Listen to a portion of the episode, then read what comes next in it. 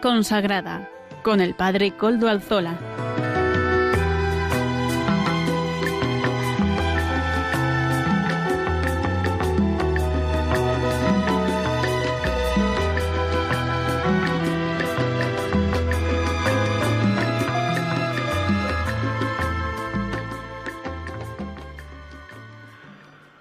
Buenas tardes, hermanos, amigos y oyentes. Hoy es jueves y son las cinco de la tarde, una hora menos en las Islas Canarias. Es por tanto la hora de vida consagrada aquí en Radio María. Les saluda con sumo gusto Padre Coldo Alzola, Trinitario. Hoy también emito, como ya los habituales del programa saben, hoy emito desde Algorta, desde donde vivo aquí en esta localidad de la costa cantábrica de nuestra Vizcaya querida.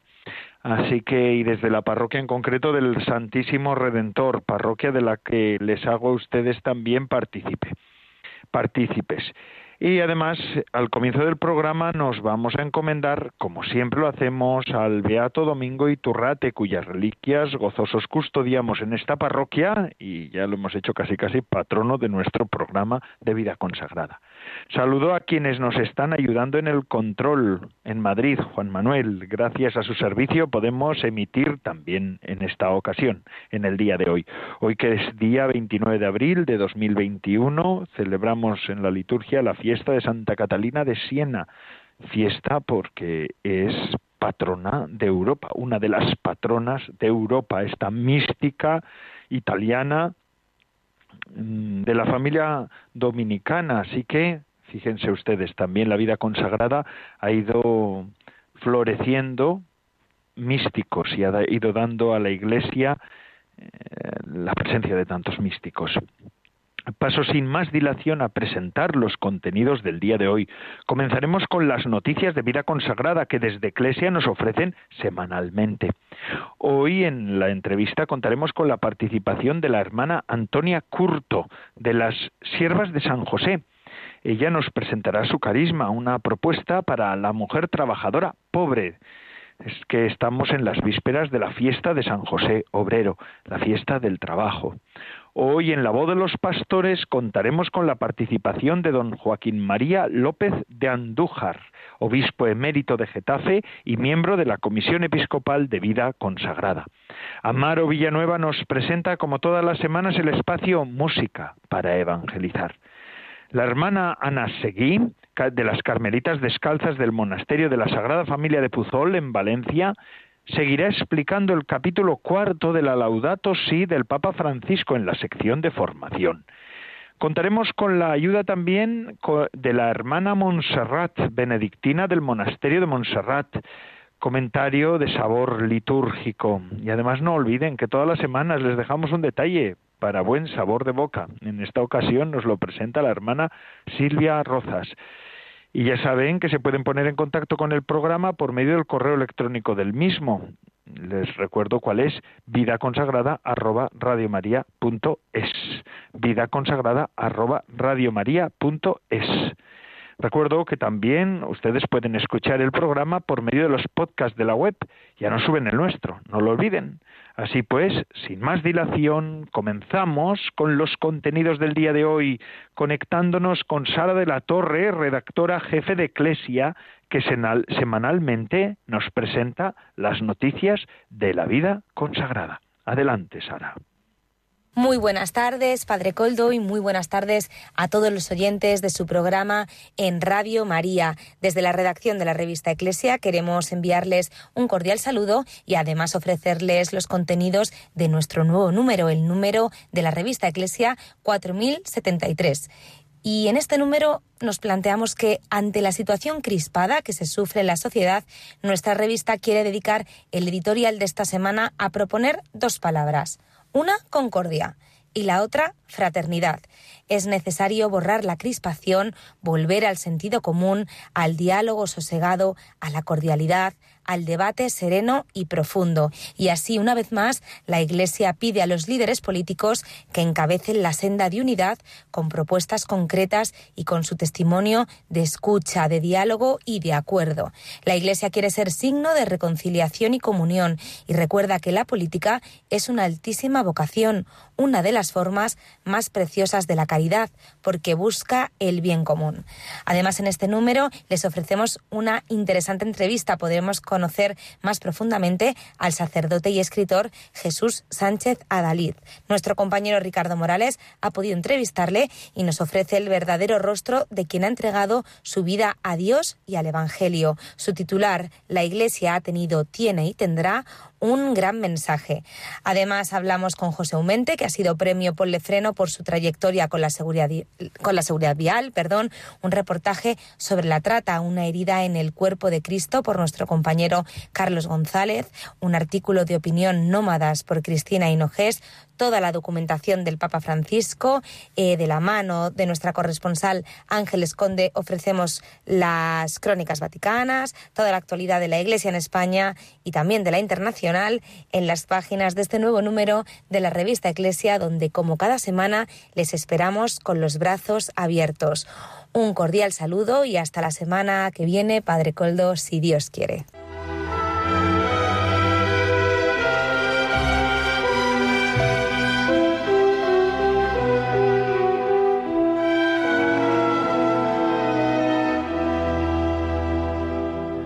Agradecemos a Sara Torres de Eclesia, redactora jefe de Eclesia, esta sección de noticias que nos ofrece nuestro programa de vida consagrada semanalmente.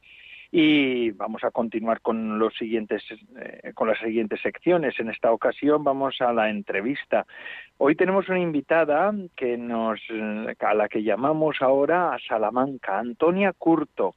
Ella es sierva de San José ella es también de Castellanos de Moriscos, un pueblo de Salamanca, muy cerquita de la ciudad, y ahora vive allí en, Salamanca, en el barrio Buenos Aires. Las Siervas de San José es una congregación fundada en torno al mundo de la mujer trabajadora y como dentro de dos días vamos a celebrar la fiesta del trabajo, San José Obrero, por eso nos parecía interesante poder hablar hoy y tener como invitada a Antonia Curto. Buenas tardes, Antonia, ¿qué tal? Hola, buenas tardes. Pues muy bien, gracias. ¿Verdad? Así que siervas de San José, una congregación que tiene mucho que ver con el mundo obrero, ¿verdad? ¿No es así? Desde luego. Bueno, yo quiero primero agradecer a Radio María esta oportunidad que me da para hablar justo de, de la congregación, pero precisamente porque nos encontramos ya cercanos a la fiesta de San José Obrero.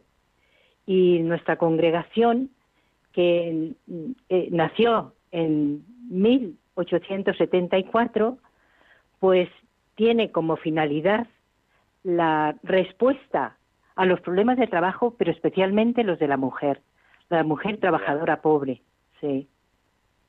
Y bueno, nuestra, cómo surgió, ¿Cómo surgió la congregación? Porque claro, la mujer trabajadora pobre, ¿cómo surge todo este proyecto? Porque no es de ahora, sino es del siglo de hace dos claro, siglos, ¿verdad?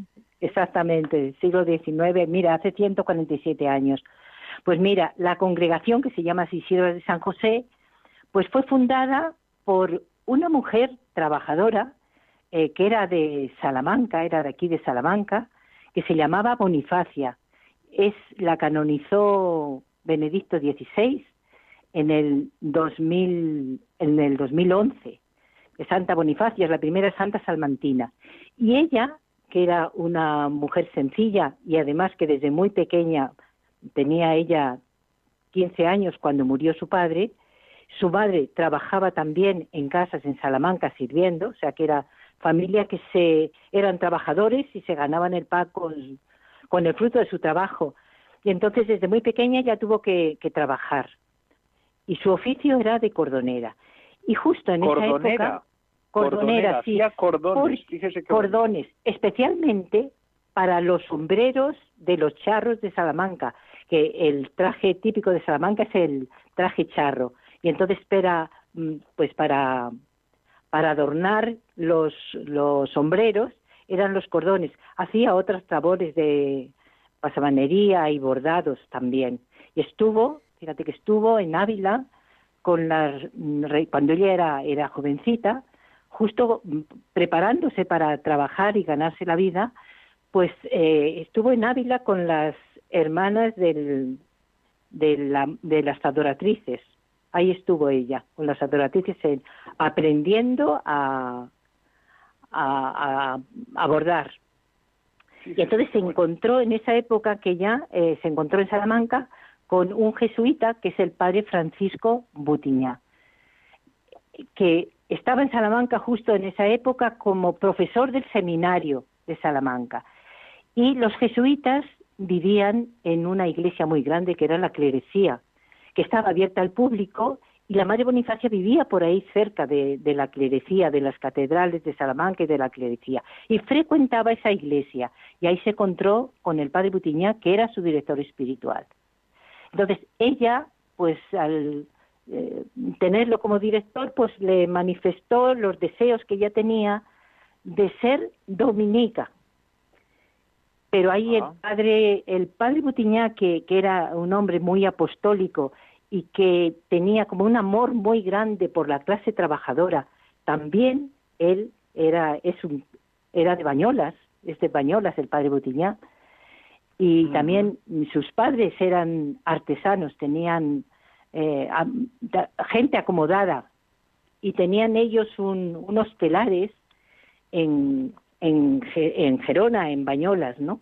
Y ahí, pues él tenía en su corazón, tenía la preocupación por el mundo del trabajo. Estábamos en la revolución industrial, ¿no? Por ahí cerca de... Claro. Y, su preocupación era ver cómo había muchas chiquillas jóvenes, especialmente de familias necesitadas, que necesitaban como una orientación, porque el trabajo las podía mm, pues deshumanizar y, y, pues pues abusar de su dignidad como personas, ¿no? Y entonces pensó que, y eso le comunicó a la Mar Bonifacia, que más que ser dominica, él creía que ella podía dar más gloria a Dios fundando una congregación que se llamaría de Siervas de San José. ¿eh? Qué bueno. Eh, y, y, eso, las casas, ¿cómo les llamaban? Porque también ellos fundaron casas, eh, casas de la congregación, conventos, pero que no les llamaron conventos, sino ¿cómo se llaman pues las casas? Pues sí, es verdad. Pues mira, no se llamaron conventos precisamente. Dice, las casas de la congregación se llamarán talleres de Nazaret. ¿Y por qué talleres de Nazaret? Dice, porque las religiosas, las hermanas que viven ahí en el taller y las, las trabajadoras que con ellas también estaban, dice, tienen que mirar y ver como modelo a la familia de Nazaret, a Jesús, María y José trabajando en Nazaret. Así que la verdad que sí. Es interesante la historia, ¿verdad?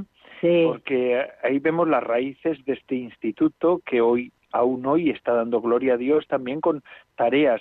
Eh, Antonia Curto, la hermana Antonia Curto, ha ejercido también su ministerio no solamente en España, sino también en Chile. Fue allí, en Chile estuvo de misionera, eh, después en España también ha estado de provincial, ha estado en el, en, el ámbito de la educación y la formación más bien, la formación de nuevas, de nuevas vocaciones. Así que nos puede hacer una visión de la actualidad de la congregación. Ahora, ¿en qué ustedes, cómo, cómo se desarrollan su misión?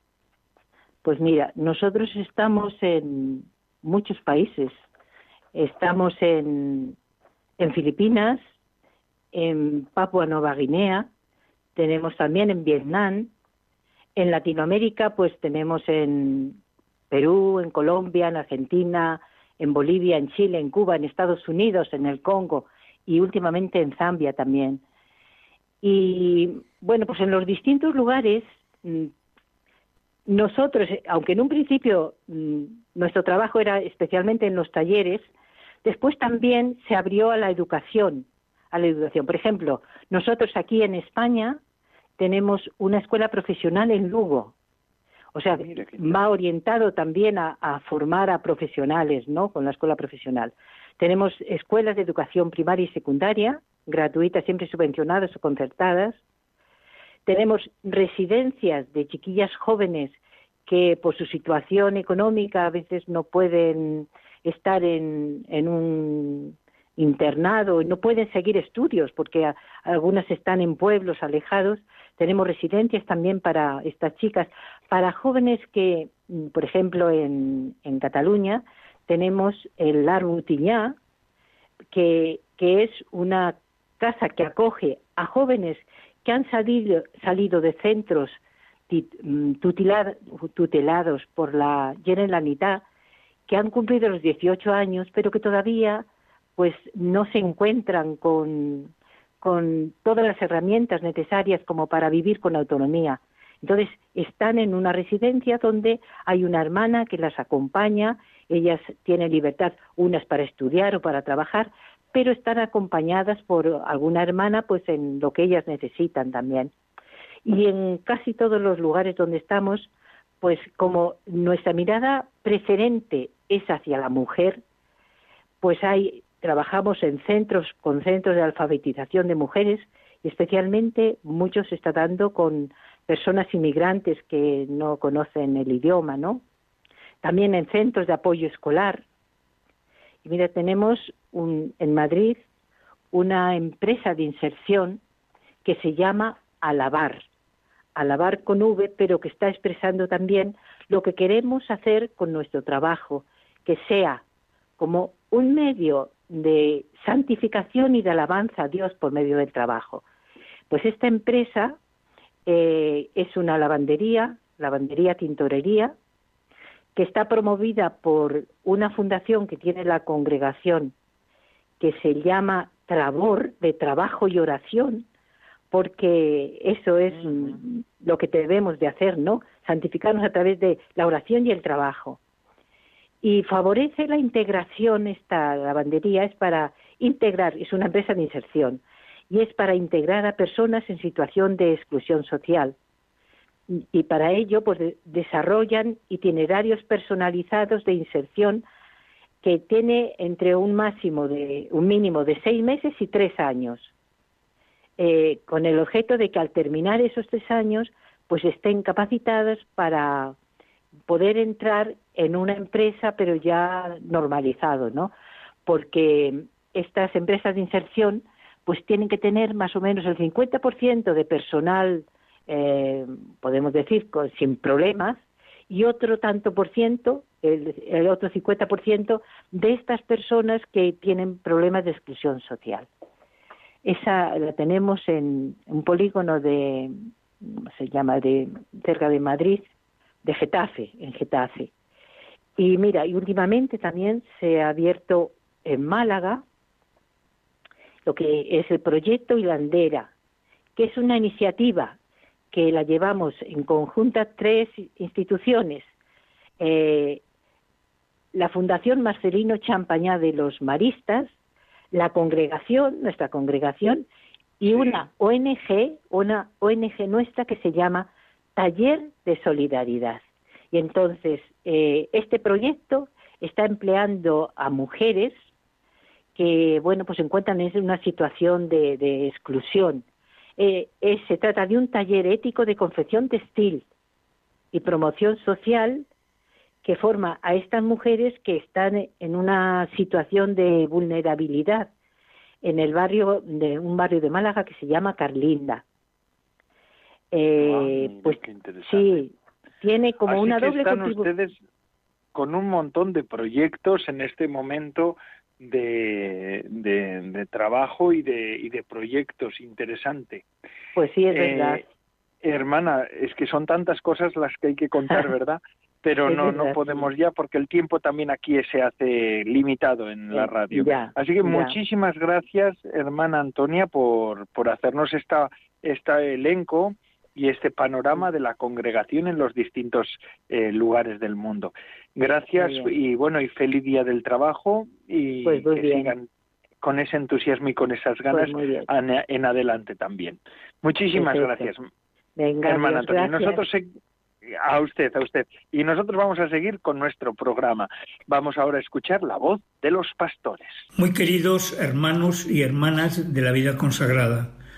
Los números 193 al 197 de la encíclica Fratelli Tutti, que hoy vamos a comentar, tienen una gran actualidad, especialmente en la Comunidad Autónoma de Madrid, que está en vísperas de la celebración de unas elecciones autonómicas el próximo 4 de mayo. Se refiere el Papa al modo de hacer política. La política, especialmente cuando se está en una campaña electoral, para que sea una actividad verdaderamente noble, ha de superar para conseguir su objetivo el puro marketing interesado o las distintas formas de maquillaje mediático, resaltando lo que conviene, ocultando lo que interesa y tratando de destruir como sea la imagen del adversario. Todo eso lo único que logra sembrar es división, enemistad y un escepticismo desolador incapaz de, de aportar un provecho común. Las preguntas que se tiene que hacer un político que quiere verdaderamente servir a los, a los, a los ciudadanos no son, dice el Papa, cuántos me van a votar o a cuántos conseguí ofrecer una imagen positiva de mí. Las preguntas que se tiene que hacer son cuánto amor puse en mi trabajo, en qué hice avanzar al pueblo, qué marca dejé en la vida de la sociedad, qué lazos reales construí, ¿Qué fuerzas positivas deshacer? ¿Cuánta paz social sembré? ¿Qué bienes alcancé en el lugar que se me ha encomendado? Hablando del modo de ser de los que se sienten capacitados para hacer política, el Papa introduce una palabra que quizás sorprenda a muchos. Es la palabra ternura. El Papa, en sus diversas intervenciones, utiliza frecuentemente esa palabra. Y es que en nuestro mundo hay mucha necesidad de ternura. Hay mucha gente sola, desesperanzada, pesimista, cansada de luchar y harta de todo. Necesitan ternura. Y la ternura tiene que entrar también en la política. Pero, ¿qué es la ternura? La ternura, dice el Papa, es el amor que se hace cercano y concreto, es un movimiento que procede del corazón y llega a los ojos, a los oídos, a las manos. La ternura es el camino que han recorrido los hombres y las mujeres más valientes y fuertes. En medio de la actividad política, los más pequeños, los más débiles, los más pobres deben enternecernos.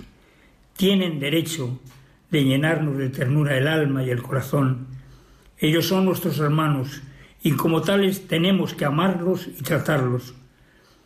Solo si entendemos esto, solo si nos dejamos enternecer por los últimos de nuestra sociedad, caeremos en la cuenta de que en la actividad política, y podríamos decir que en cualquier actividad humana, lo que importa no son los grandes éxitos que a veces son imposibles, sino recordar en todo momento que más allá de toda apariencia, cada persona es inmensamente sagrada y merece nuestro cariño y nuestra entrega. Por eso, si logro ayudar a una sola persona a vivir mejor, eso ya justifica la entrega de mi vida. Los grandes objetivos señalados en las estrategias se logran solo parcialmente. Pero más allá de esto, quien ama y ha dejado de entender la política como una mera búsqueda de poder, tiene la seguridad de que no se pierde ninguno de sus trabajos realizados con amor, no se pierde ninguna de sus preocupaciones sinceras por los demás, no se pierde ningún acto de amor a Dios, no se pierde ningún cansancio generoso, no se pierde ninguna dolorosa paciencia. Todo esto, dice el Papa, da vueltas por el mundo como una fuerza de vida. Queridos hermanos y hermanas, Vivamos estas actitudes también en nuestras actividades cotidianas y pidamos a Dios que las vivan también quienes tienen actividades y responsabilidades públicas para que esa fuerza de vida crezca y se prolongue cada vez más en nuestro mundo. Para todos, un saludo cordial y mi bendición.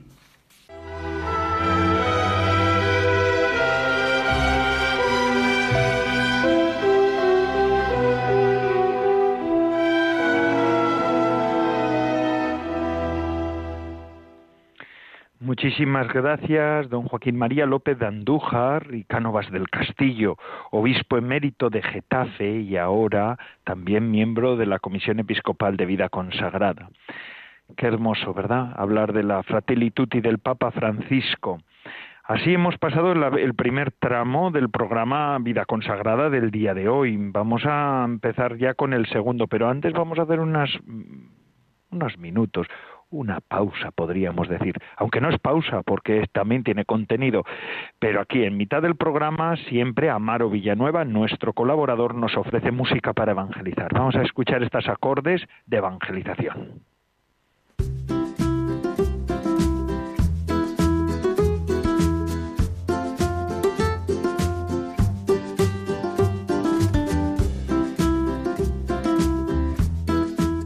Buenas tardes, Padre Coldo, y buenas tardes a todos los oyentes de Radio María.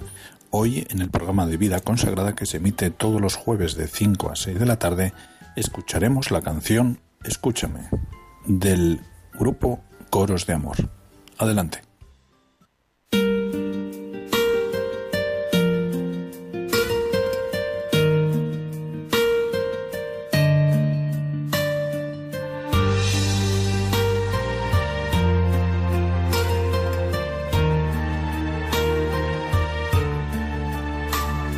Verdad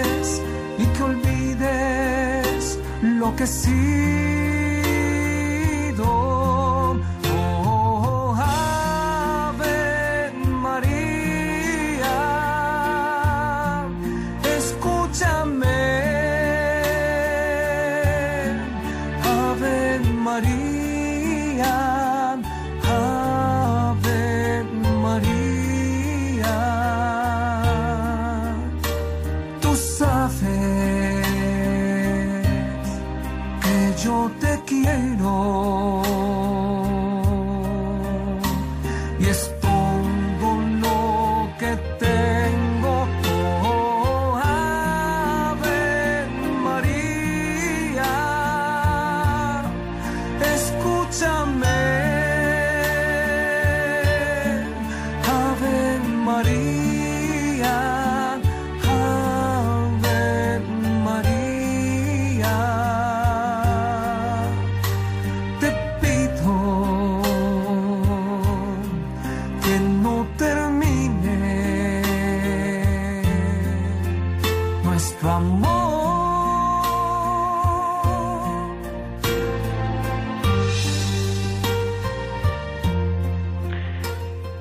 Estos acordes marianos con los que damos paso ya a la segunda parte del programa, las nuevas secciones que también tenemos aquí preparadas que nos han ofrecido. En esta ocasión vamos a seguir con el comentario a la Laudato Si del Papa Francisco en esta sección de formación. En este tiempo nos la está ofreciendo la hermana Ana Seguí de las Carmelitas Descalzas del Monasterio de la Sagrada Familia de Puzol en Valencia. Esto es, estos acordes también de María nos adentran en esta mirada del Papa a la naturaleza y al bienestar de todos. Adelante, hermana Ana Seguí. Un saludo cordial a todos los oyentes de Radio María. Iniciamos hoy el capítulo quinto de la encíclica Laudato Si. En este capítulo, el Papa vuelve sobre el gran análisis realizado sobre la situación social y ambiental, apremiando a un cambio de rumbo, posibilitando caminos de diálogo que nos ayuden a salir de la espiral de autodestrucción en la que nos estamos sumergiendo. El capítulo se divide en cinco amplios enunciados. El primer punto entra de lleno a una propuesta de diálogo sobre el medio ambiente en la política internacional. Es ya una convicción mundial que somos una familia y que la Tierra es la casa común de todos. Por ello, las soluciones a los problemas que nos afectan es compromiso común para ser resueltos. Pero todavía hay fuertes resistencias en esta común aventura en favor de unas gestiones más adecuadas que salven el planeta.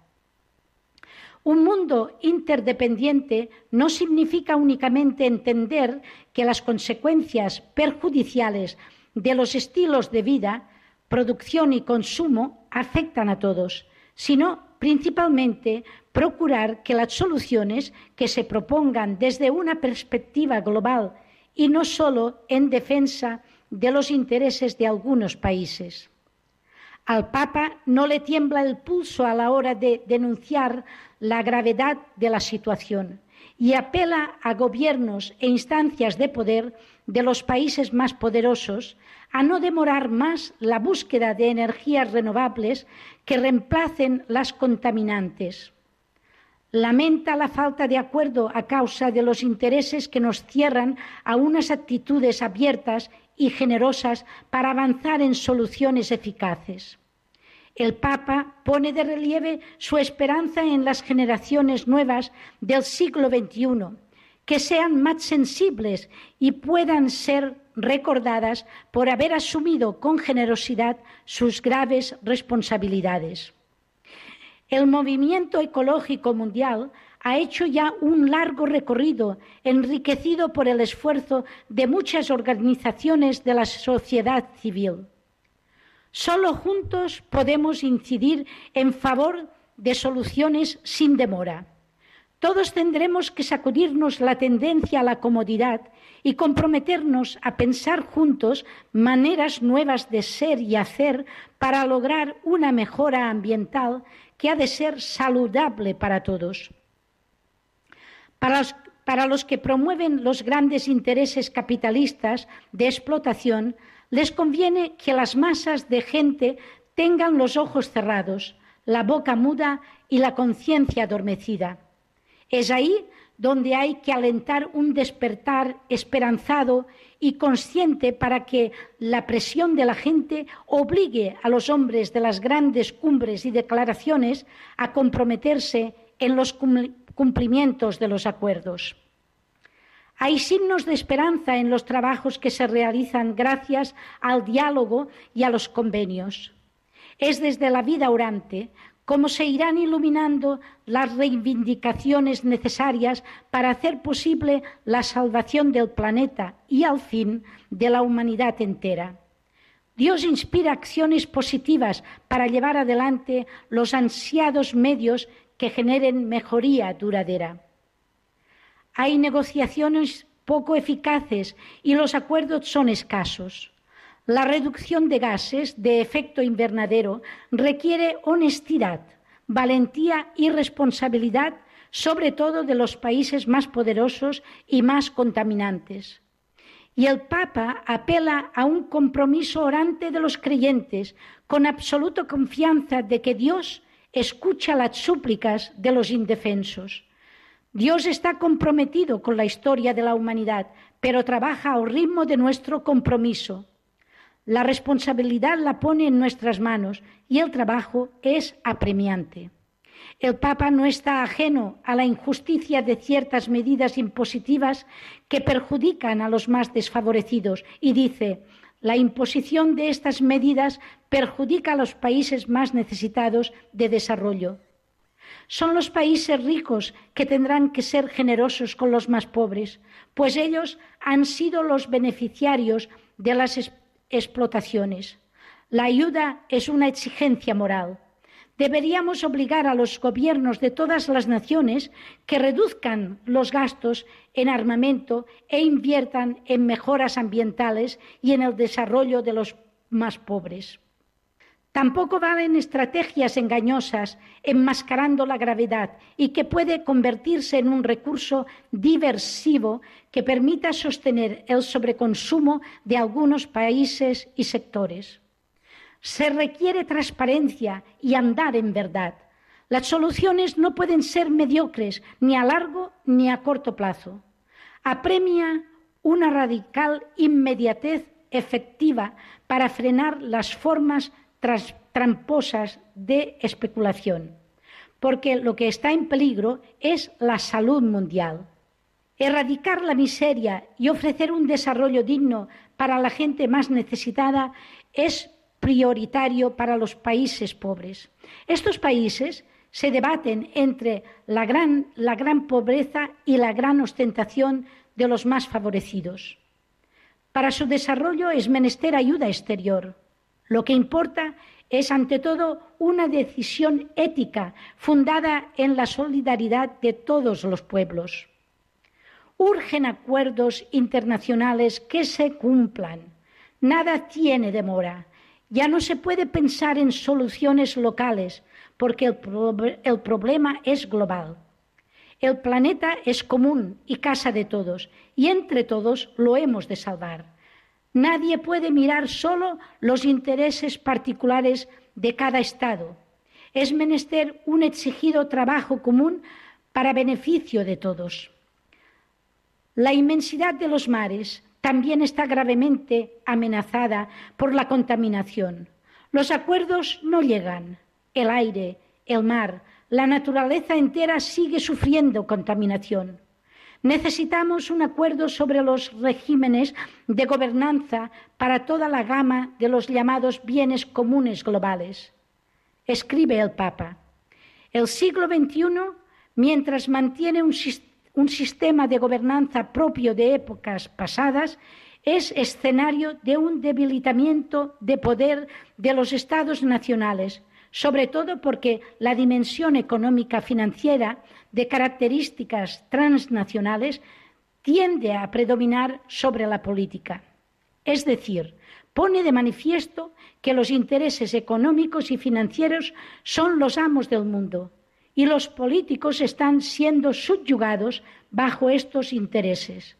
La política queda condicionada por las potencias del capital y sin oposición ni acuerdos no se cumplen los objetivos para erradicar la pobreza. Hasta aquí el primer punto del capítulo quinto. Muchas gracias por vuestra atención.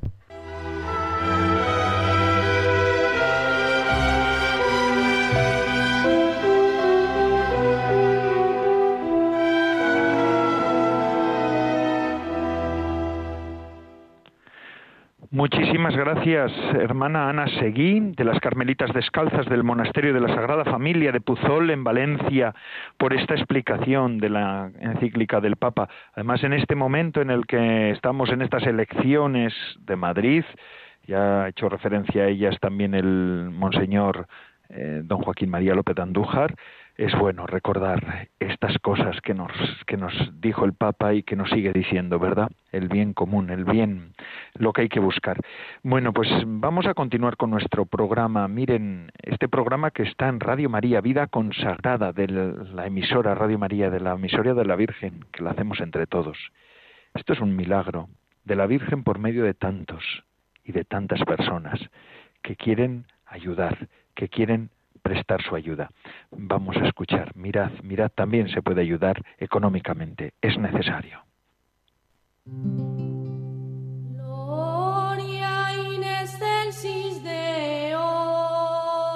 ¿Por qué buscáis entre los muertos a quien vive? dijo el ángel a las mujeres que iban al sepulcro. En efecto, Jesús no es un personaje histórico del pasado, sino que es el resucitado siempre vivo en medio de su iglesia. Y hoy también nos dice, como los discípulos de Maús que habían perdido la esperanza, ¿no era necesario que el Mesías padeciera para entrar así en su gloria? Al final de su camino, el corazón de esos discípulos ardía de fe, esperanza y caridad. Ayúdanos a seguir extendiendo ese fuego pascual en los corazones de nuestros contemporáneos con tu oración, compromiso voluntario y donativo.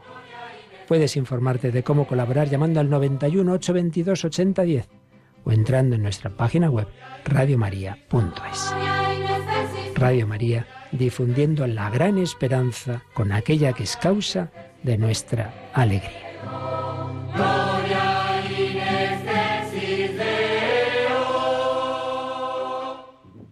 Pues gloria in excelsis Deo, así es, así es, con esta alegría. Seguimos nuestro programa de vida consagrada y siempre antes de la última sección que nos habla de la liturgia del domingo, eh, tenemos un pequeño detalle para todos ustedes. La hermana Silvia Rozas, directora de Eclesia, de la revista Eclesia, nos ofrece estos segunditos de detalle para ustedes. Estamos llamados a permanecer unidos a Cristo para dar fruto estos días en el Evangelio se nos repite constantemente, unidos a Él, para ser como Él. Y dar fruto ante todo es amar, con un amor pleno, el mismo amor de Dios. Sabemos que no es fácil. No es fácil ni en nuestras familias, ni en nuestras comunidades, en nuestros trabajos, con nuestros amigos, nuestros vecinos. Sabemos que la fragilidad convive con nosotros, pero también sabemos que Dios se cuela a través de nuestras debilidades para recordarnos que somos suyos, que dependemos de Él, que nos ha creado en amor para ser amor. Por eso la pregunta podría ser ¿qué frutos estoy dando? Y a partir de ahí revisar nuestra relación con el Señor, cómo estoy asumiendo la lógica de un Dios que tiene por bandera la misericordia. La unión con Él es una gracia que no podemos dejar de pedir cada día. Para estar a su lado y para identificarnos con Él.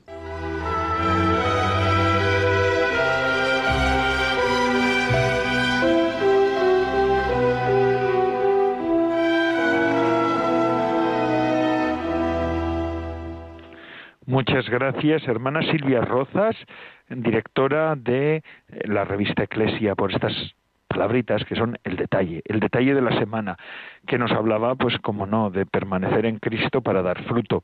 De eso es de lo que nos hablará ahora también la hermana Montserrat del monasterio de las Benedictinas de Montserrat, valga la redundancia, porque ella nos explicará también, entre otras cosas, el Evangelio de este domingo. Adelante. Buenas tardes, Padre Coldo, y un saludo bien especial para todos los oyentes de Radio María. Es un placer para mí pues poder colaborar hoy en el programa y compartir mi experiencia con la palabra de Dios. En el Evangelio de este domingo Jesús se define como la vid verdadera. Yo soy la vid verdadera y mi Padre es el labrador. La, la expresión vid verdadera me ha hecho pensar que quizás hay vides falsas. ¿Y qué son las vides falsas? Pues supongo que son aquellas que no nos dan alegría, nos alejan de la energía, de sentirnos bien. Son aquellas vides que nos quitan paz, generosidad, fuerza, vigor, bondad, entusiasmo, las que nos apagan la chispa de la vida. Son vides que por lo general no las escogemos conscientemente o las tomamos sin darnos cuenta y dejamos que nos alimenten de su vacío pueden tomar mil formas, preocupaciones desmesuradas, dar vueltas a la cabeza a un problema o conflicto, distraerse con banalidades, holgazanear y perder el tiempo, pasar horas en el WhatsApp del móvil o navegando por Internet con distracciones vagas, perder el tiempo mirando programas de televisión con el fútbol, los cuchicheos del corazón o escuchando los chismes del vecindario cosas que ocupan nuestra vida pero no nos dan vida. Si me permite, si me permitís, os voy a contar una anécdota que me pasó a mí con el móvil, porque sí, las monjas tenemos móvil, al menos en mi monasterio, hasta las más mayores que lo saben usar lo tienen. Me pasaba a mí que a veces en el tiempo de oración quería mirar qué hora era y no tenía reloj y lo miraba en el móvil.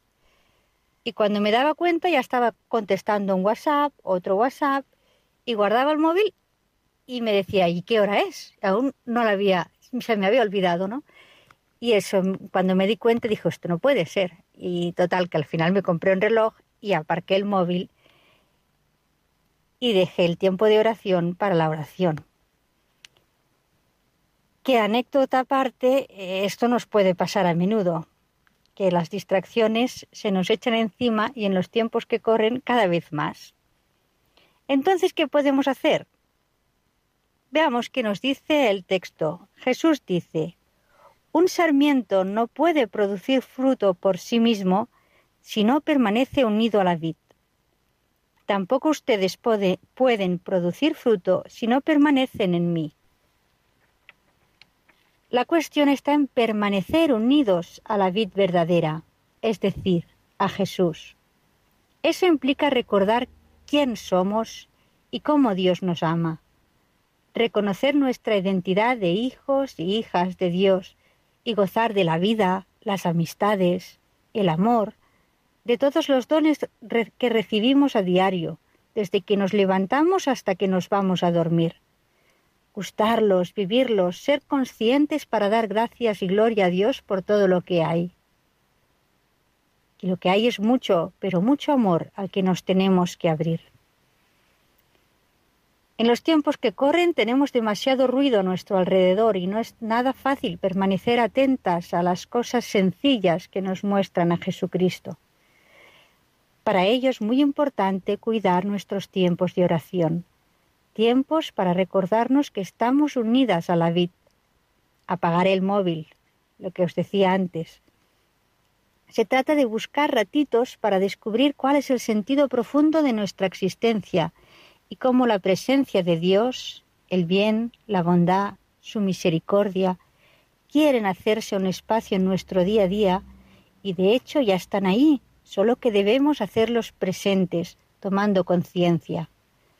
Se trata de tomar unos momentos de vez en cuando en nuestro día a día para sentir y reconocer esa presencia sutil de Dios. Estos tiempos de oración los podemos alimentar con la palabra de Dios y con la Eucaristía. Supongo que muchos de los oyentes de Radio María ya están habituados a ir a misa a menudo pero por si alguno aún no la ha contemplado, le invito a la posibilidad de añadir a la misa dominical alguna otra misa entre semana, que suelen ser celebraciones más recogidas y sencillas, y el asistir creo que da mucho fruto. Y para terminar, mirad, mirad qué promesa más bonita nos hace Jesús. Nos dice, mientras ustedes permanezcan en mí y mis palabras permanezcan en ustedes, pidan lo que quieran y lo conseguirán. Mi Padre es glorificado cuando ustedes producen abundantes frutos. Entonces pasan a ser discípulos míos. Pues lo dicho, con esta invitación a convertirnos en auténticas y auténticos discípulos de Jesús, termino mi comentario y le devuelvo la palabra al Padre Coldo. Un abrazo fuerte y en especial a todas las mamás. Y quisiera recordar a la mamá de Natalia, que desde donde esté, Dios la bendiga. Un abrazo.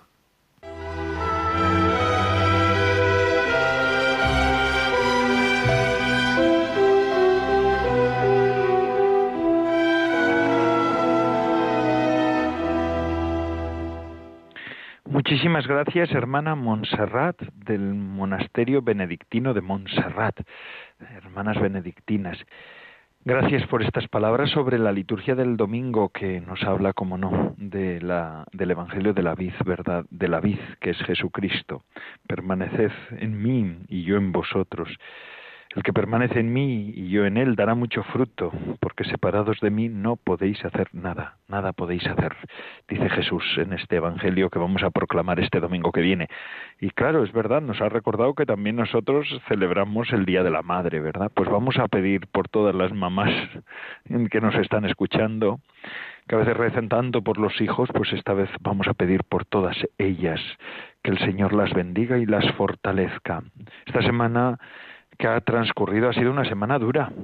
Hay noticias de todo tipo. Por ejemplo, estaba yo leyendo eh, la noticia de, del asesinato de una religiosa también ahí en Perú. Verdaderamente espeluznante, ¿verdad?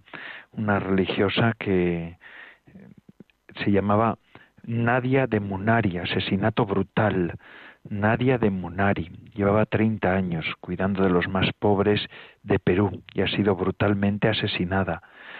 Ha sido tiroteado un obispo en Sudán.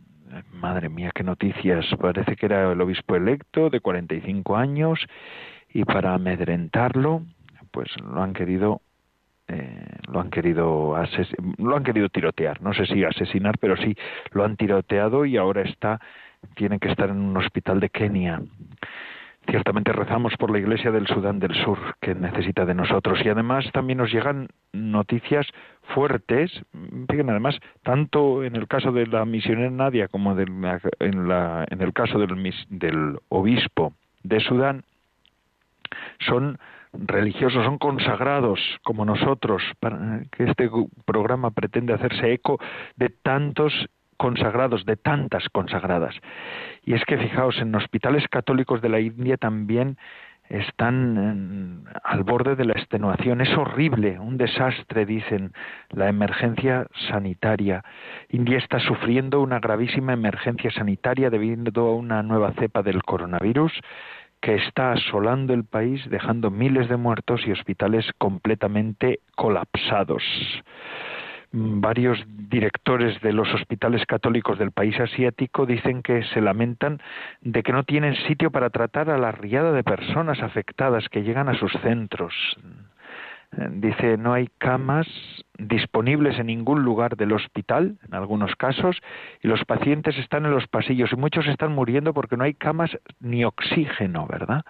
Decía ahí uno de los directores del Hospital de la Sagrada Familia de Nueva Delhi, la iglesia ahí también, en un lugar donde la iglesia es minoritaria en la India, pero ahí está ayudando a los más necesitados. Es horrible y el desastre va más allá de lo que se pueda imaginar.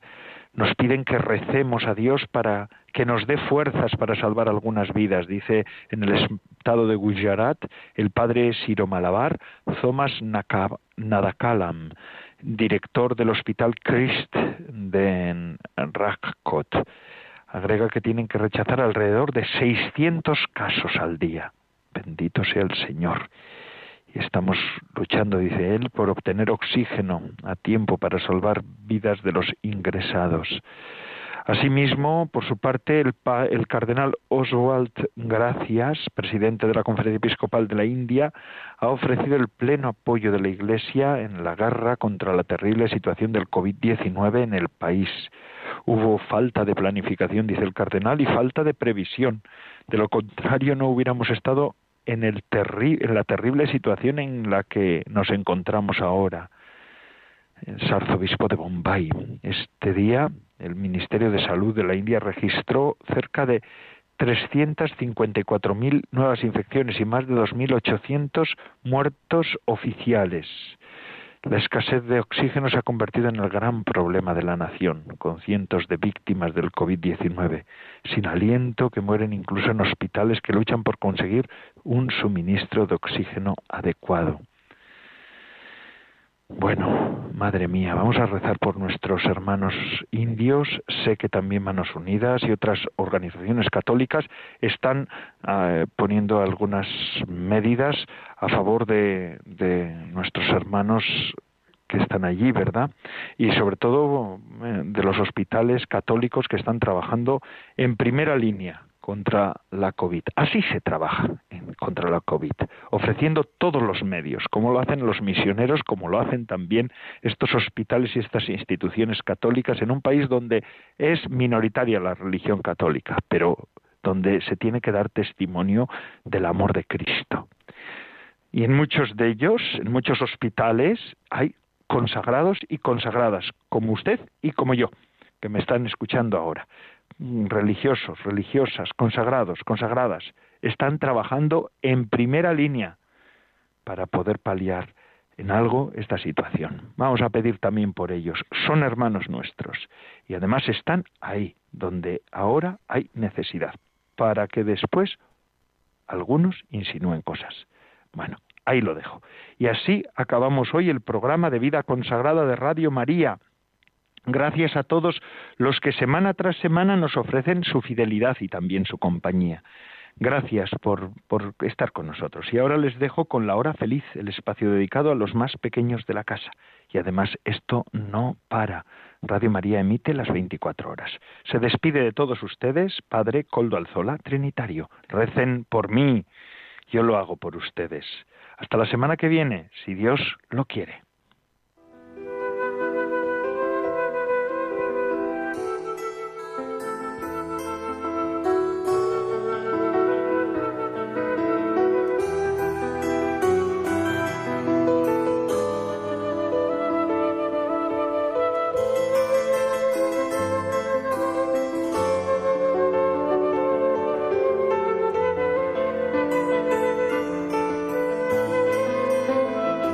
Consagrada con el Padre Coldo Alzola.